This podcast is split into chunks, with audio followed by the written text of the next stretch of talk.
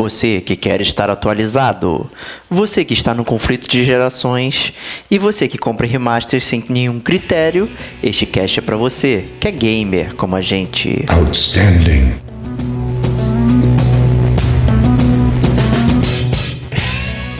Diego Ferreira, Não, eu sou fã de comprar coisas. Rodrigo Estevão, E tudo conflui para que você possa, no seu presente, quando você estiver escutando esse cast, que vai ser na verdade o meu futuro,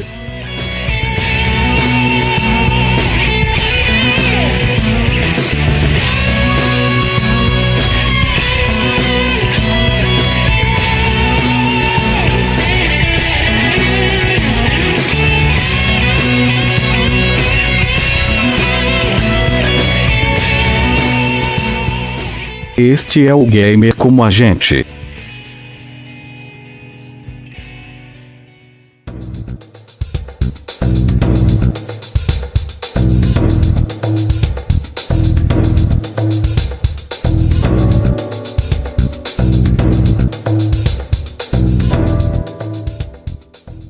Amigos e amigas gamers, sejam bem-vindos a um DLC do Gamer Como a Gente. Já faz algum tempinho que a gente não vai bater um papo aí sobre alguns assuntos aleatórios, né? Eu sou o Diego Ferreira, tô aqui com eu meu amigo. Rodrigo Estevão. Ó, pé- Desculpa, cara, me empolguei com o GCG News. Começa de novo aí, cara. Não, não, vamos deixar. Até porque esse é um papo que talvez é, aparecesse no GCG News pra gente discutir. né, e, mas acabou que a gente achou que seria mais interessante abrir um espaço separado pra ele, né? Na verdade, rolou aí a notícia do Scorpio aí. Que, que vai ter 6 teraflops e não sei o que, vai ser incrível, blá blá blá. Vai flopar seis vezes no caso, né? Vai ser horrível. né, Vai e- ser bom, cara. Eu acho que vai ser bom. Eu acho que vai ser pra caramba o Scorpio. Isso aí, assim, a gente pensou num papo sobre gerações de videogame, né? Como, como isso tá mudando e tal, não sei o que. Então a gente discutiu um pouquinho aí no off-topic e tal e achou que valia um bate-papo um pouco mais prolongado ao invés de ser só uma notícia, né? Mas antes de começar, vamos aos recadinhos.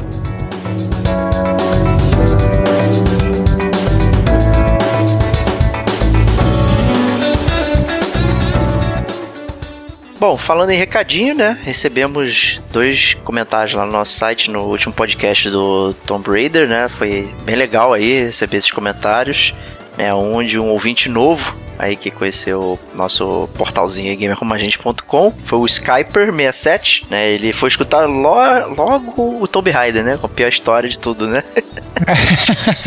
Cara, começou por um cast bom sobre um jogo muito ruim, né, cara? Pois é, exato, né? Mas ele deixou também uma, uma reclamaçãozinha lá, né? Que foi a questão da trilha sonora, né? Acho que outras pessoas também é, sentiram isso e Não, tal. e aí eu faço até a meia culpa, né? Porque já que foi eu que editei esse. É, mas na verdade, a grande verdade é que isso foi um dilema pra mim enquanto eu tava editando, porque acaba que a trilha sonora do Tomb Raider é uma, uma trilha sonora de altos e baixos, né? Ela fica indo e vindo, indo e vindo. Então eu tinha que ficar adulterando a própria trilha sonora do jogo pra isso né, não afetar muito a fala. Isso, fiz isso por um tempo, mas depois eu acabei desistindo. Porque. E tentei equalizar, então de qualquer forma, desculpa aí, Skype R67. Fica pra próxima aí, vou me comprometo a fazer uma edição melhor pra você, cara. Justo. É, mas obrigado aí pelo feedback aí. E falei com ele aí no, no- no grupo lá do Telegram de, de podcasters, ouvintes, editores, né? E, e tá dando uma maratonada aí no nosso podcast. Então, se quiser deixar mais recadinho nos outros também, a gente responde com certeza aí. E o outro comentário é do nosso amigo já grande campeão da nossa promoção, nosso amigo Marcelino Max Pinheiro, né? E eu já tinha fofocado aí que ele tava jogando no PS4, lá na lista de amigos, tava lá jogando Rise of Tomb Raider, imaginei que ele fosse é, ouvir o podcast, mas acabou deixando um recadinho lá pra gente, né, não, Estevão? É, então, eu achei interessante, na verdade, que ele falou que ele foi jogado depois do Horizon, né? Então ele teve um impacto muito grande, né? Eu imagino o impacto que ele deve ter tido, é, é, porque deve ter realmente sido muito ruim, porque eu acabou que eu, eu fiz o inverso, eu joguei o Tomb Raider e logo depois eu encaixei no Horizon, então é, foi bem, bem interessante isso, acabou que a gente meio que, eu fiquei totalmente embasbacado pelo Horizon, achei que foi uma mudança absurda e ele realmente deve ter ficado muito decepcionado com as aventuras da Lara Croft. Então é, é bem, bem engraçado isso, mas pô, Marcelino, obrigado aí pela, pelo comentário, foi legal pra caramba. Isso aí. Então, galera, continue aí comentando nossos podcasts e tal. A gente dá uma lidinha aqui, comenta, a gente responde tudo lá no site também, os e-mails, né? E, e é isso. Vamos lá para próximo recadinho. E aí, Stevox, falta muito pouco, hein? Hoje esse podcast, né, a gente não tá gravando nesse dia, mas vai publicar no dia 19 de abril, né? E o que, que vai ter no dia 21 de abril, hein? Cara, no dia 21 de abril é o primeiro dia da GGRF, cara, a Geek Game Real Festival de 2017. Né, o primeiro dia vai ser no dia 21, o segundo no dia 22 e o terceiro no dia 23, né, lá no Rio Centro, no Rio de Janeiro. É um festival Geek Game sensacional, onde o gamer como a gente vai ser expositor. Então eu e o Diego estaremos lá para poder apertar a sua mão, te dar um tapinha nas costas e falar que você é um gamer como a gente. Isso então aí. vai ser sensacional, vai ser sensacional. Então é, é, os ingressos já estão à venda, né? É, provavelmente agora vocês não vão conseguir mais pelo preço mais barato possível, mas isso não quer dizer que vocês não devam ir, pelo contrário.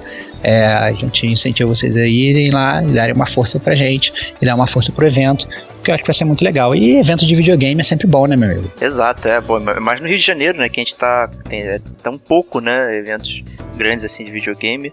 Né, então vai ser bem legal. Então não deixe de comparecer lá para conhecer o gamer como a gente e também o evento com o restante das atrações que vão ter lá. Né, então É. falta muito pouco, muito pouco. É, então, quem, pra quem é, é, é, também curte de grana, tem também aquele esquema da, da minha entrada social, né? Então você dá um, um valor de, um- de um. Você paga uma meia e dá mais um livro, né? Uma coisa assim. E aí você consegue entrar é, também de forma mais barata. Então eu acho que isso também é uma boa opção aí pra quem tiver um meio curto de grana, né, Diego? Exato, exato. É. Então, ou quem pagar meia mesmo, já pode pagar meia, não, não se acanhe. Né, e, É. e a gente vai estar lá para receber vocês aí e o restante da galera. É, continue, continue acompanhando o Gamer como a gente nas redes sociais aí, Facebook, Twitter, né, no YouTube, né, com as playlists, no Spotify também, nos nossos programas musicais. É, gamercomagente.com é o nosso site, podcast também tá lá, todos os links e tal. A gente tá no SoundCloud, né, e você também pode ouvir o podcast preferido lá. É, assine nosso feed, né? Temos o iTunes, tem o feed direto do site também que você pode assinar. Utilize seu agregador de podcast favorito. Aí tem os links pro até para Android, né? Que a gente já conseguiu botar lá também para você assinar. Então não tem desculpa para você não estar ouvindo o Gamer como a gente aí receber direto no seu celular ou dispositivo preferido. Né? E quem é usuário de iTunes aí e tal, é, pô, se puder dar uma passadinha dar uma- deixar um feedback lá, umas, umas cinco estrelinhas pra gente lá também, isso ajuda bastante a gente aparecer e conseguir novos ouvintes, né? Que é, que é a gente quer sempre aumentar a nossa base de amigos gamer como a gente.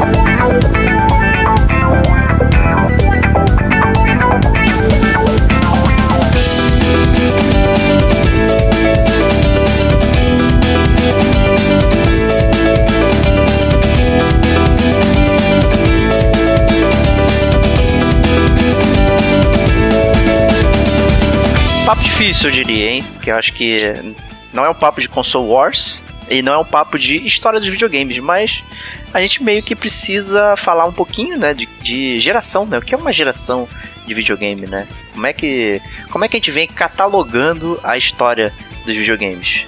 É, então, cara, é, no início, que a gente fazia muito é catalogar, a gente catalogava com base nos bits, né? Então, é, teve a primeira geração que foi lá em 1972, né, que começou. E, na verdade, eu não estava vivo, o Diego não- também não estava. Então, é, eu diria que, na verdade, eu diria que provavelmente 100% das pessoas que estão escutando talvez não tivessem, né, é, dessa geração. Inclusive, se você estava nessa geração, por favor, envie uma mensagem pra gente, vai ser legal pra caramba. É, que foi a, a galera do telejogo, né, do Magnavox e tal. Depois veio a segunda geração, né, que já pegou o meio dos anos 70 até o meio dos anos 80, que foi a geração do Atari, né, e aí muita gente assim, já jogou. A terceira geração, que foi a do Nintendinho, né, do Master System e tal, onde saiu também começaram a ser os portáteis, né, mais, mais robustos, Game Boy, Game Gear, né. Exato. De- depois veio a quarta geração, né? Que foi do meio dos anos 80 até o meio dos anos 90, né? Que foi a, a geração do Mega Drive, né? O Genesis, o Mega- a- do Super Nintendo, né? Essa, eu acho que grande parte, na verdade, dos ouvintes já deve ter pego essa. Né? Não na época Depois... dos lançamentos, né? Que a gente, no Brasil, foi tudo um pouquinho mais pra frente, né? É, exatamente. A gente acabava que jogava. A, a geração no Brasil ela acabava sendo um pouco mais tardia, né, cara? Verdade. Né? Até porque pela questão financeira do próprio país e das próprias pessoas, né? Então a gente acaba comprando, comprando um pouquinho depois. Mas de qualquer forma foi mais ou menos nessa época. Depois veio a quinta geração, né? Que, que foi a do Saturno e do PlayStation, né? E do Atari Jaguar, excelente. E, e do nosso Tinha 3DO também, eu acho que era tudo contemporâneo. É, não, tinha né? outros, tinha o T64, né? Tinha o Neo Geo Pocket, tinha, né? Tinha umas paradas bizarras, tipo Pioneer Laser Active. Né, cara, talvez tenha sido a geração que tenha, tenha tido mais lançamentos, né? Mais competidores no mercado, assim, né? Talvez. É, exatamente. Muita galera na guerra, né? Muita galera na guerra. Teve depois a sexta, né? Que é a do Dreamcast, Play 2, né? De onde saiu o primeiro Xbox, que a Microsoft entrou com o pé na porta, né? Na, na, na uma geração muito legal. Depois veio a sétima geração, que foi a geração do Xbox 360 do PlayStation 3, né? E do Wii, do não podemos esquecer do Wii, né? Que o Wii realmente foi, foi fundamental aí. Eu acho que acabou barcando muitos games, que, gamers que não eram gamers, né? E, e a oitava geração, que é a geração que a gente está agora, né? Então, que a gente tem o principalmente, né, o PlayStation 4 e o Xbox One, né, capitaneando e agora vai sair o Nintendo Switch. Vai né? então, não, já saiu, né? É, já tá. saiu, é. É porque eu ainda não comprei o meu, eu fico pensando que ainda não saiu. Tá? Justo. Pra não ficar, me, pra não ficar me, me, me culpando por não ter comprado. E o Wii U seria é. da geração anterior também? Olha como Não, o Wii U, o Wii U é oitava geração. O Wii U é oitava geração. Ele lançou é, é, em 2012, né, cara? Então, assim, ele lançou um, aninho antes ali do, do PlayStation 4 e Xbox One. Na verdade, ele meio que ele, ele capitaneou ali a, a, a, a, oitava geração, né, cara? Junto com o 3DS, Nintendo 3DS, porque antes era só o DS, que era da geração anterior, né? Então, o 3DS também ele é encaixado na oitava geração, começou em 2011. Justo, né? E até com, com esses lançamentos do Wii e tal, assim, a gente meio que começou a se questionar, né? Se a questão de geração é uma questão de contemporaneidade ou de specs, né? Porque os specs do Wii seriam de gerações anteriores, né? Mas ele estava competindo com competidores lá é, mais mais agressivos, completamente diferentes, né? E uhum. que, que eram contemporâneos, obviamente. E então isso, a linha começou a ficar mais tênue aí, né? Eu acho complicado. Né? É uma é, cara, questão de, de geração acho, hoje. Eu, eu acho que assim, as coisas elas tendem a se. Elas tendem a se misturar, cara. Porque eu acho que à medida que vai passando, é, que o tempo vai passando, a gente vai ficando cada vez mais no futuro, né, cara? ouça Futurologia. É, ouça, ouça os podcasts de Futurologia, mas a verdade é que o avanço está sendo cada vez mais rápido, cara. Então eu acho que é normal essas próprias elas, essas gerações elas ficarem cada vez mais intercaladas. Entendeu? É o que talvez não pode, possa não ser muito bom para nossa carteira, no caso, né? Porque a gente compra um videogame agora e logo depois sai um, um outro videogame daqui a, a, duas semanas, depois logo depois sai um outro videogame daqui a três semanas, mas e aí todo mundo pode falar, pô, o que, está acontecendo, né? Mas é uma coisa tão comum que isso já acontece com o celular normalmente e ninguém reclama, entendeu? Ninguém reclama que sai um iPhone novo todo ano entendeu? Que no mesmo ano sai um iPhone 6, depois sai um iPhone 6S, né? E tá todo mundo comprando, entendeu? Tá cheio de forma aquelas filas gigantescas e o nego gasta muito mais dinheiro, inclusive, para comprar um celular do que para comprar um videogame, né? Exato. É, mas a verdade é que isso já é muito comum, né, cara? Quem tem computador, inclusive, tá acostumado a fazer upgrades frequentes, né? De, de placa de vídeo, né? Ah, não, tem que comprar memória RAM aqui, porque meu computador já tá bate-fofando. Então, é, é, você tem que se manter ativo, né? E eu acho que se os videogames acabarem se tornando isso, é, diria até no futuro próximo, eu não, não, não, acharia estranho, entendeu? Apesar de não ser a, a, minha opção preferida. Eu gostaria muito mais de valorizar mais o meu hardware e ficar com ele mais tempo. Mas a verdade é que isso seria, na verdade, frear o progresso, né, cara? Entendeu? Frear, porque cada vez as coisas estão evoluindo mais rápido. O cara vai ter um chip fodão, que faz jogo fodão, ele vai falar: não, não, não vou lançar não, porque eu vou respeitar essa geração. O desenvolvedor não vai querer fazer isso, pelo contrário, ele vai querer lançar o chip quanto antes para poder, né, ter pessoas comprando o videogame dele, o chip dele, né, para poder vencer gerações, ganhar mais dinheiro e poder fazer mais jogos, né? Eu acho que é uma ideia mais ou menos essa. Mas você não acha também que tá rolando uma questão de que, apesar de parecer grande, mas os saltos são cada vez menores, assim? conforme a gente vai, vai avançando, porque é, na, nas gerações lá do, do início, né, a gente tinha o Nintendo 8-bit, vamos considerar ele como o primeiro aí, né? Que eu acho que é o mais, o pessoal mais jogou, né? E de repente, vamos, mentira. Vamos botar o Atari. Você tinha um quadrado que ele podia ser o Batman, podia ser o Robin Hood, podia ser qualquer um. Então, os jogos eram completamente abstratos, né? E de repente, isso foi evoluindo de uma forma que, que era muito gritante. De repente, existe uma, uma estagnação, talvez gráfica. Né, mas cara, eu assim, você pode até questionar, mas a grama ficou mais bonita, tem uma nuvem bonita de algodão doce e tal. Mas por que, que as gerações estão agora a gente precisa de uma geração muito mais incremental de poderio é, gráfico, que eu acho que é mais ou menos isso que vem acontecendo. Né? Cara, e, assim, o que, que, a gente pode fazer que... diferente para aproveitar esse poderio todo? São 6 teraflops, né? O Scorpio, por exemplo, né? Não, assim, eu acho assim, eu acho que assim, tá, vamos por parte, né? Acho que é uma pergunta que, que né, a gente pode responder de diversas formas. É, com relação à questão da evolução, a gente tende muito a pensar realmente que a evolução é o gráfico, né? Que é a, porque é a primeira coisa que a gente vê. Né? Exato. Então, ah não, o, o Mario era uma bolotinha e agora o Mario tem um nariz redondo 3D. Oh, que legal né? Então isso é muito normal. Apesar de eu, ser, de eu discordar um pouco da sua opinião, porque eu acho que se eu comparar, por exemplo, o gráfico do PS4 com o do PS3, eu acho que tem uma melhora razoável, por exemplo. Não é uma melhora, obviamente, gritante como do, do, do né, do, do Atari pro Nintendinho, do Nintendinho pro Super Nintendo, né? Mas é uma boa melhora. Eu acho que os jogos, eles têm, na verdade, é, capacidade de ser mais robustos, né, cara? Então, assim, por exemplo, você vê um jogo absurdamente grande como Witcher 3, por exemplo. Entendeu? Era um jogo que não poderia ser, né? Não poderia vir na, na última geração. Da mesma forma que se você voltar nas gerações anteriores, você tinha lá o PlayStation 2 que não conseguia rodar jogo. O, o PlayStation 1 que não conseguia rodar jogo 2D, que era uma parada meio surreal. Entendeu? Você tinha o Saturno que ele rodava muito bem 2D, mas ele não rodava 3D, né? Então, assim, é, mas eu acho que de qualquer forma, é, eu entendo o que você fala quando é, é, o primeiro impacto é o visual, mas eu acho que também não é só isso que a gente tem que analisar, entendeu? Eu acho que a gente tem que analisar um todo.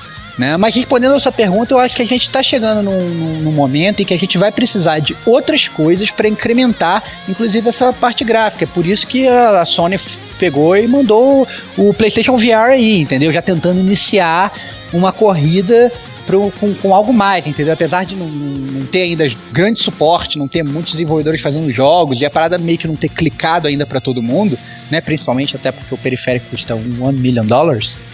Né? O, a, a realidade é que eles estão tentando, né, cara? Eles estão tentando botar coisas novas para te dar coisas novas.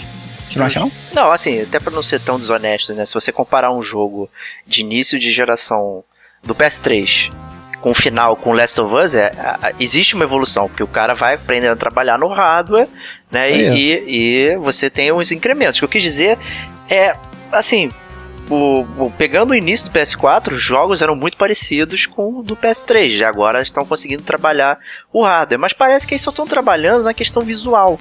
Né? A gente tem jogos tá, gigantescos e tal, mas a gente tem inteligência artificial bunda, né? Ah, pô, o jogo é lindo, não sei o que, mas eu, eu não consigo interagir direito com, com, com os bonecos e tal. É sempre uma, uma CPU burra pra caramba. Principalmente nos jogos de tiro, não sei o que. Então, quem sabe se a gente podia estar tá investindo em outras formas de de movimentar os jogos, né? Ao invés de ser só uma nuvem mais bonita. Foi isso que eu quis dizer. Não acho que. Não, não acho eu, que a eu, busca eu... Pelo, pelo gráfico, eu não sei se ela vai morrer. Eu acho que não vai morrer.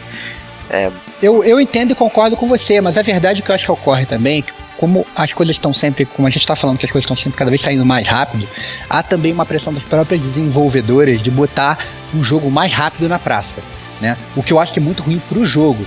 Né? Então a gente falou, por exemplo, aí do, no, no, podcast, no podcast 33 que a gente lançou, do Tomb Raider, Rise of Tomb Raider, né? Uhum. É, que a gente ficou reclamando, que a gente achava que na verdade o jogo tinha sido um pouco mais né, meio mal completado porque a Square tinha jogado. Né? Eu agora, por exemplo, estou jogando Mad Max, que é claramente um jogo que tinha um potencial muito bom, mas ele poderia ter sido muito mais polido, entendeu?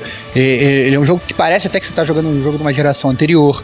Entendeu? Então, assim, é, é, eu acho que isso vai, vai, muito também por parte dessa, da, da, dessa vontade das empresas de, ah, não, vou lançar, lançar um jogo. Eu estou lançando um jogo agora, mas eu já tenho dois terços do meu time que já tá trabalhando num outro jogo, porque né, os gamers são insaciáveis, né? E aí eu lanço um jogo, e obviamente eu lanço um jogo incompleto, aí eu tenho que fazer uma DLC é, para realmente complementar o jogo. Vê o caso do Destiny, por exemplo, quando lançou a primeira vez era um jogo completamente cru, e depois já tiveram um milhão de DLCs que fizeram é, é, o jogo mais completo. Fora os jogos que saem incompletos realmente, né? Você olha, o Bethesda, né? É clássica, né? Você joga o jogo, o jogo é injogável no, na primeira semana, né? Você, né? Você tem dragão voando de costas, né? Você não consegue sair da sua casa, né? Você é uma coisa horrorosa. Então, é, isso tá, eu acho que acaba passando também por um pouco por parte da, da, da pressa dos desenvolvedores, cara. É, pode ser também, né? Essa pressa aí da, de, do lucro, né? De entregar um negócio. Né, porque também a gente vive uma era que, que não existe mais aquele meio termo, né? Aqueles jogos né, é, double A, né? É, ou é triple ou é indie, né? É, ou é super cheio da grana ou é um cara sozinho lá fazendo a parada, né? E a verdade é que, dado o tempo correto, as coisas podem ser polidas, né? Só depende do, do, que, o, do que o projeto quer trazer. Tipo Inside. Inside é um jogo super polido. Demorou seis anos para fazer. Né? Mas talvez uma, uma empresa grande como a Bethesda, não sei o que, ela quer ficar fazendo isso.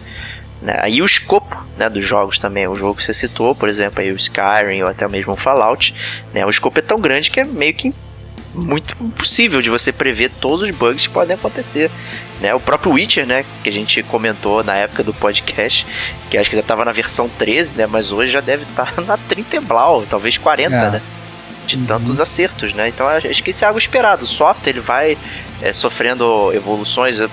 Às vezes é uma coisa ruim, às vezes é uma coisa boa, né? Depende, né? Às vezes a gente quer jogar um jogo lá tá tão ansioso e compra o jogo e aí você não consegue jogar porque ele tá incompleto de uma certa forma, isso é, traz uma certa tristeza, né? O próprio Mass Effect, né? Esse Andromeda aí que, que saiu, que o pessoal chiou pra caraca das animações do jogo, que estavam completamente bizarras, e eles lançaram um patch agora, né? E Há, há, quem diga, né, que o jogo foi, só foi lançado rápido para entrar no ano fiscal da, da EA lá, né?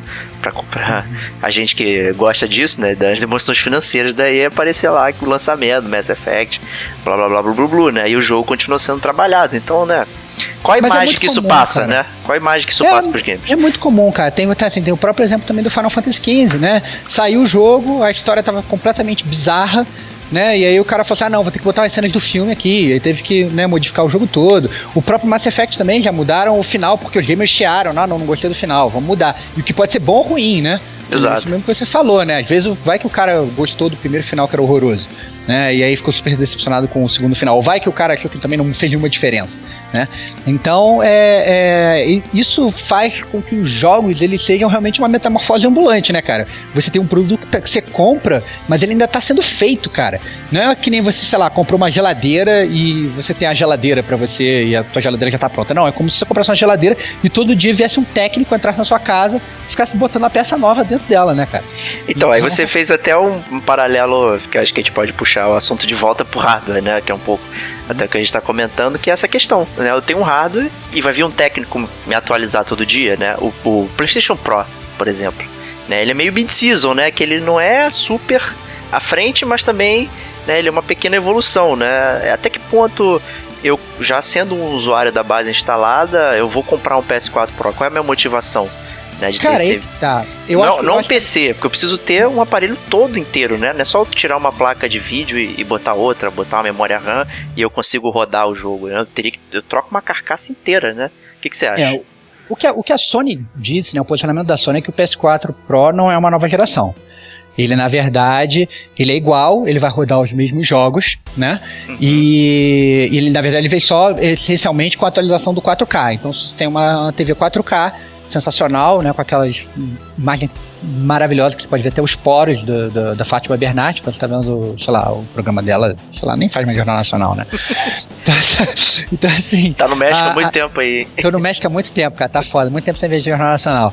Então, assim, é, é a, a verdade, cara é que o, o, é, o PS4 Pro não é visto como uma nova geração. Ao contrário, por exemplo, do o Scorpio, ele já. Ele, que a própria Microsoft fala é que ele é sim uma nova geração, né? Eles adiantaram uma geração, adiantaram absurdamente, né? A gente pode até entrar nos motivos de por que, eles fizeram isso depois, mas a verdade é que eles adiantaram. Entretanto, o que a Microsoft já falou é que eles querem fazer com que a nova geração, essa mudança de geração, seja diferente dessas mudanças de gerações que têm ocorrido. Eles querem fazer um botar um videogame que ele seja, ele tenha realmente essa questão do, da, da, da compatibilidade com as versões anteriores. Então, em teoria, pelo menos isso é o papo que rola, você ia poder pegar, por exemplo, um jogo de Xbox One e jogar no seu Scorpio, né? O que seria menos pior, né, cara? Você não perderia todos os seus jogos, você não perderia aquilo tudo. É que nem, por exemplo, o seu iPhone ou o seu Samsung se você comprou um aplicativo na versão anterior,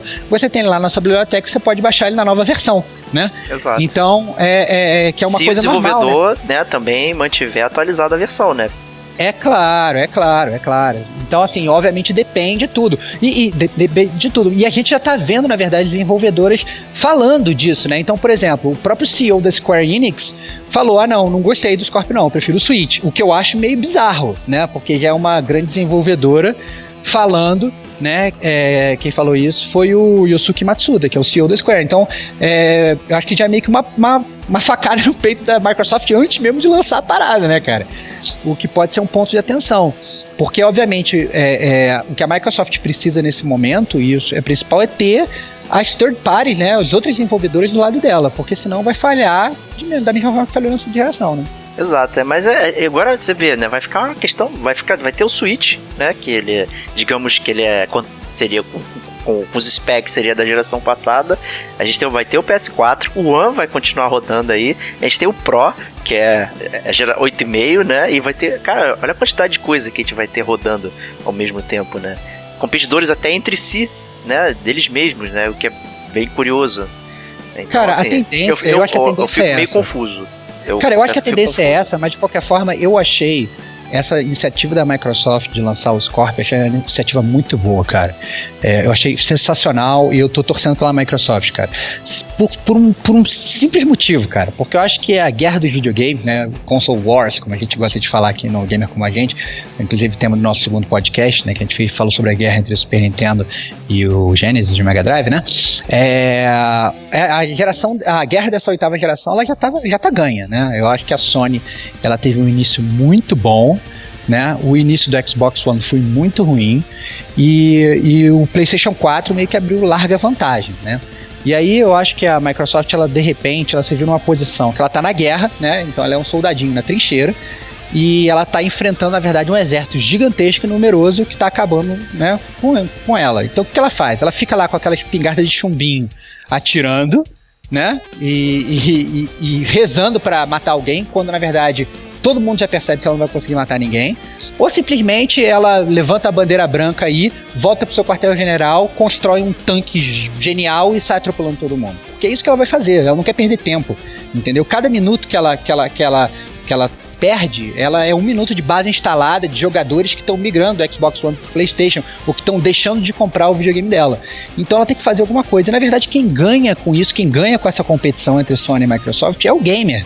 Entendeu? O que a gente mais quer, na verdade, são duas empresas fortes, três empresas fortes, 15 empresas fortes competindo, entendeu? Porque isso quem ganha mais são, é o preço dos jogos, que pode tender a via abaixo, são as desenvolvedoras querendo lançar jogos melhores e jogar, lançar jogos exclusivos melhores para seus videogames, para que você compre o videogame, entendeu? Então, na verdade, eu acho que um Xbox One fraco, ninguém ganha, nem o cara que é sonista, nem o cara que ama o PlayStation, ele ganha com um Xbox One fraco, entendeu? Ele tem, pelo contrário, ele tem que torcer para Microsoft, para Nintendo, entendeu? Tem, que torcer para os seus, pros seus opostos, cara, porque a verdade é que um herói até mesmo os heróis de videogame, ele não é nada sem ser um grande super vilão, entendeu? Então a gente precisa ter um grande super vilão. E essa é a ideia. Justíssimo, né? Você deu o plot aí de Unbreakable, né? Corpo fechado. Mas é interessante seu ponto. Eu até vou dizer que eu fiquei surpreso com a sua opinião. Mas é, concordo plenamente com que, que você falou aí e tal. É, a gente precisa da competição. Eu acho que a gente não precisa ter medo da questão da retrocompatibilidade até. É, a gente já falou contra isso, né? Algumas vezes até. É, ah, pô, pra que, que tu vai jogar um jogo de PS1, não sei o que, ninguém vai fazer isso tal, tem o um videogame, não sei o que, mas ah, o que a Microsoft está fazendo com o One, né, disponibilizando no catálogo jogos de 360 para você jogar, isso também dá indícios né, de que isso vai rolar no Scorpio, né? Obviamente não depende só da Microsoft, né? Depende também da, do dono do jogo, né? Porque se vai liberar ou não esse tipo de coisa. Né? E se ele vai adaptar a versão, enfim, né? Isso aí não é só uma decisão fácil, né? Ah, ok, já tá lá e vambora, né? Tem uma série de, de, de problemas que podem vir cerca disso, né? Se vai emular, se vai ter o chip anterior, né? Que foi até o próprio problema do PlayStation 3 que tinha compatibilidade com o PlayStation 2, né? Que o chip era muito caro de colocar no videogame e tal. Enfim, mas é, analogia com os celulares, eu acho que é uma boa analogia, né? E pode ser um rumo, né, dos consoles, né, que é a geração sem geração, né? Você vai evoluindo, vai caminhando, cara. Hoje, por exemplo, no PC, a gente pode jogar jogos, cara, antiquíssimos. Você entra no GOG, entra no Steam, né? Ah, quero jogar o Manic Mansion original. Tá lá. Você consegue, né? Jogar o The Dig, eu, eu, que a gente falou, acho, né? Você consegue não, jogar. Não, eu acho engraçado. Eu, agora eu vou até fazer uma pergunta, né? Hum. Porque assim, o que eu vejo é, é, é, Eu acho que a galera gamer, ela tá meio que dividida. Eu acho que tem muita gente que é nostálgica e gosta realmente de jogo, botar um jogo antigo para jogar. É, ao mesmo tempo, tem uma galera que, mesmo tendo a opção de jogar um jogo de PS1 ou jogar um, um jogo antigo como The Dig, né, não, não quer jogar, não aceita jogar, né? E ao mesmo tempo, aí você pega, você tem a, aquela, aquela galera que fala, não, olha, eu não quero jogar esse jogo antigo, mas ao mesmo tempo ela pega e compra um remaster desse jogo. Né? Ou seja, na verdade, talvez o que tivesse impedindo ela de jogar era só a questão gráfica e visual mesmo, que prova ainda que o gráfico é realmente muito importante. Né? Não é só a questão da diversão. Acho que o gráfico acaba sendo muito, muito aliado. Então, você tem várias formas de olhar é, é, é, essa questão da retrocompatibilidade. Porque, por exemplo, para essa galera que não quer jogar jogo com gráfico antigo, a retrocompatibilidade não serve de nada. Para que, que o cara vai querer jogar né, uma parada né, antiga? Então, eu acho que é, é um pouco complicado. O que, que você pensa disso, cara? Ah, falar que não quer jogar por causa de um, jogo, gráfico antigo, talvez é porque ele não tem envelhecido muito bem, né? Tipo aqueles jogos poligonescos do PlayStation 1 que ninguém vai querer jogar, tipo Toshiden, né? Que eu sempre fico zoando. Não é um jogo que você será lembrado, mas a gente não lembra de Tekken 3, talvez ele jo jogue muito bem. Né, e tal. Então não acho, não acho que você ter uma curadoria e ter um histórico dos videogames seja uma coisa ruim. Né? Eu acho que a gente tem tendência de lembrar com carinho certas coisas. Imagina se a gente sentasse agora para jogar um Super Nintendo, Mega Drive, seria incrível. Né? Talvez muitos jogos que a gente adore, ame e tal, não tenham envelhecido muito bem, mas a gente tem uma certa memória afetiva deles. Eu acho que se você for empurrando isso para frente, né, é, vai, vão ser ter games querendo voltar um pouco atrás e, e jogar aqueles jogos que passaram, né? Mas talvez no geral, talvez tenha pessoas que, ah, cara, não quero jogar isso. Não me importa a história dos videogames, não vou jogar. Né? Então tem que ver o custo-benefício de tentar manter esses jogos vivos né, através da biblioteca do videogame e quão, quanto isso afeta o hardware né, do próprio videogame, quão difícil é fazer, você fazer isso funcionar. Porque até no próprio PC né, existe uma galera ainda desenvolvendo, trabalhando para que esses jogos continuem compatíveis né, com, com... E haja trabalho, né? É, pois PC, é. Né? Porque você tem vários specs aleatórios, qualquer um pode ter qualquer peça, enfim, mas tá lá o jogo, né? Você pode jogar o The Dig lá. É, então eu ficaria muito feliz se eu pudesse jogar um jogo antigo é, dessa safra, né? Negócio é que as coisas já vão meio que abrindo, né? Então, se eu quiser jogar um jogo do Sonic, eu vou jogar no PS4 e tal, enfim, né? São essas coisas. Então, tem, tem acordos que precisam ser feitos e tal, enfim. Mas talvez a gente caminhe para um negócio desse, né? De geração sem geração, a gente tenha uma coisa mais fluida, né, de, de videogame e tal, e as empresas, né, é, então, eu não sei. Eu, eu fico feliz. Eu, eu, eu compro remaster, né? Talvez a, pergunta, a sua pergunta tenha sido direcionada porque. Não, não, não, não. Não, eu conheço você, cara. Eu conheço você. Você é um fã das gerações antigas. Você até joga jogos antigos, mas a verdade é que você é fã mesmo do remaster. Você compra remaster do jogo que saiu no ano passado, cara. Não, então, eu sou fã de comprar coisas, cara. Você tá.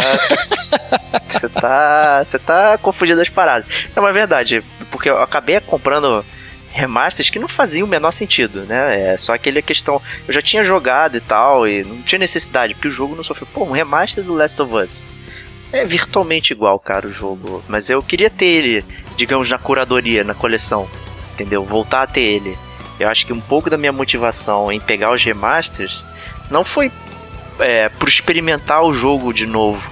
Né? Até porque se tratavam de jogos recentes, mais recentes, mas sim de tê-los, né? Ter o sentimento da posse deles. Então acho que é por isso que é um pouco que eu, que eu adquiri. Porque eu, apesar de tudo, né? A gente sempre fala em ser grandes colecionadores, ter jogado bastante coisa, mas é no meu caso é muito difícil guardar as coisas assim. Eu sempre tenho que vender para ir pro próximo e tal. Não tem aquelas coleções que saem no Mercado Livre lá vendendo tudo ao mesmo tempo, mostrando e tal. Não, não dá. Então, às vezes, poder comprar um remasterzinho e tal, fica lá na, na coleção, mesmo que digital, né? É, eu acho que a gente tem que analisar. Eu acho que quando a gente fala só remaster, a gente tá também. A, conversa acabou que migrou um pouco para isso, mas eu acho uma discussão válida. É, eu acho que quando a gente fala do remaster, eu acho importante a gente frisar que existem tipos diferentes de remaster, né, cara? Que a gente tá botando tudo no mesmo pote. É, tipo, então, por exemplo, é, então assim, tem um remaster, por exemplo, de Darksiders, né? Que não muda absolutamente nada e era um jogo ruim ele continua um jogo ruim, né? Você tem um remaster do Last of Us, por exemplo, que ele traz o jogo para nova geração, ele põe os gráficos novos, mas ele também ele tem uma parte multiplayer que é legal, que você passa a poder jogar também na nova geração. Então isso mantém o jogo ativo, pelo menos na parte multiplayer. E você tem aquele remaster que é realmente um remaster, né, cara? Que o cara pega um jogo lá dos anos 80, né, e vai lançar agora, que é como aconteceu esse mês com o melhor jogo provavelmente um dos melhores jogos de todos os tempos, que é o Full Throttle.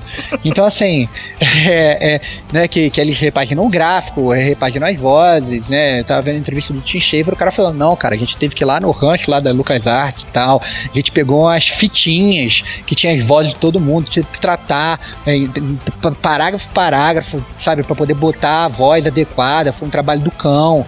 Entendeu? Então, assim, é, eu acho que tem remaster e remaster. Tem aquele cara, cara lá que só faz aquela, aquela pintura por fora, assim, te vende o mesmo produto. E tem uma, um trabalho, né, que realmente é uma coisa que o cara retrata, que, que o cara refaz toda a jogabilidade do jogo.